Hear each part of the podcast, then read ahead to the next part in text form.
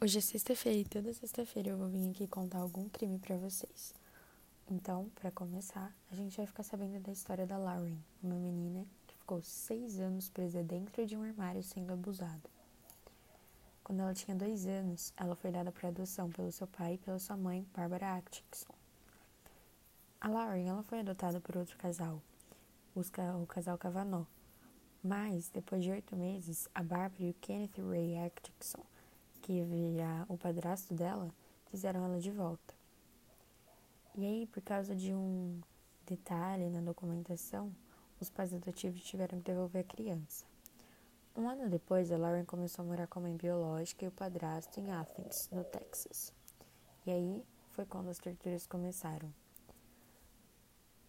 Quando ela estava com 3 anos, ela foi colocada dentro de um armário por sua mãe, que deixou ela sem água, sem comida e sem contato com os outros irmãos.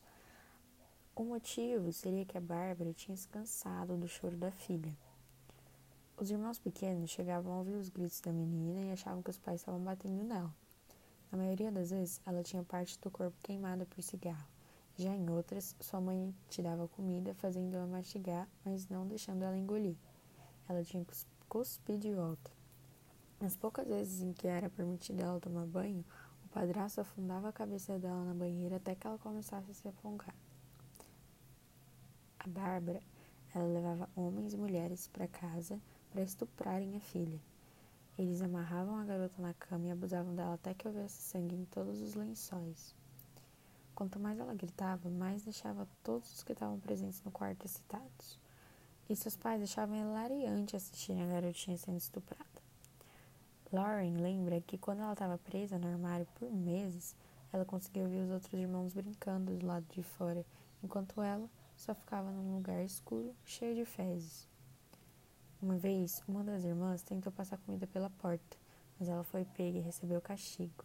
Nem sua irmã mais velha, nem os outros quatro irmãos mais novos sofreram os mesmos abusos sexuais ou torturas que Lauren enfrentou. Segundo a mãe, ela era má e merecia. Depois de seis anos presa em um armário e sofrendo diversos tipos de tortura, a mãe da Lauren chegou a comentar sobre o segredinho do armário com um vizinho, que ficou curioso e quis saber mais. Foi quando Bárbara levou até o quarto e abriu o guarda-roupa. A testemunha ficou assustada quando viu a menina. Ela estava com o estômago inchado por causa da desnutrição, fraca e pesava menos de 11 quilos, que é o peso de uma criança de 2 anos. Também tinha marcas de tortura pelo corpo e queimaduras de cigarro. Suas pernas estavam vermelhas e esfoladas porque ficava em contato com a própria urina por muito tempo. O vizinho denunciou o padrasto e a mãe dela para as autoridades, e quando a polícia conseguiu o mandato e invadiu a casa onde a família morava, o cenário foi horrível. A menina, igual ao local que ela estava presa, estava cheia de fezes e o odor era insuportável. Suas habilidades físicas e cognitivas estavam prejudicadas devido à falta de comida e isolamento. Laura foi encaminhada imediatamente para o hospital. Por ter ficado presa em um armário tão pequeno por seis anos, ela tinha um a falta de peso e desnutrição.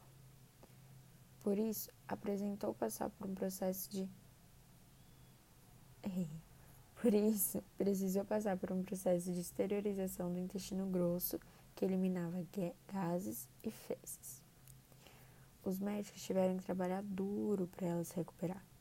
Ela fez várias cirurgias reconstrutivas devido ao constante abuso que ela foi submetida. Eles também tiveram que alimentá-la com um sistema desenvolvido para as vítimas do Holocausto. A Bárbara e o Kenneth foram condenados a passar o resto da vida na prisão. Não o caso não pode ser revisto até 2031. Quando Bárbara foi presa, ela disse que amava Lauren com todo o coração. Depois, ela disse ao investigador: Eu não amo ela. Eu nunca quis ela. Após recuperar, Lauren voltou a morar na antiga família adotiva. Em 2005, os assistentes sociais convenceram eles a deixarem ela como a prima mais velha e o marido por um tempo. E, de novo, Lauren foi estuprada pelo marido da prima. Nos anos seguintes, Lauren começou a enfrentar a escola.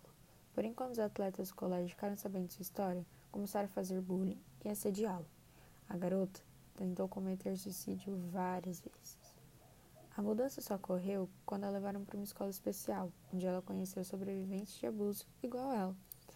Então, ela soube que ela não estava sozinha. A adaptação de Lauren pós-trauma foi lenta. Quando a mãe adotiva ia ajudar Lauren a tomar banho, ela gritava, implorando para que não afogasse.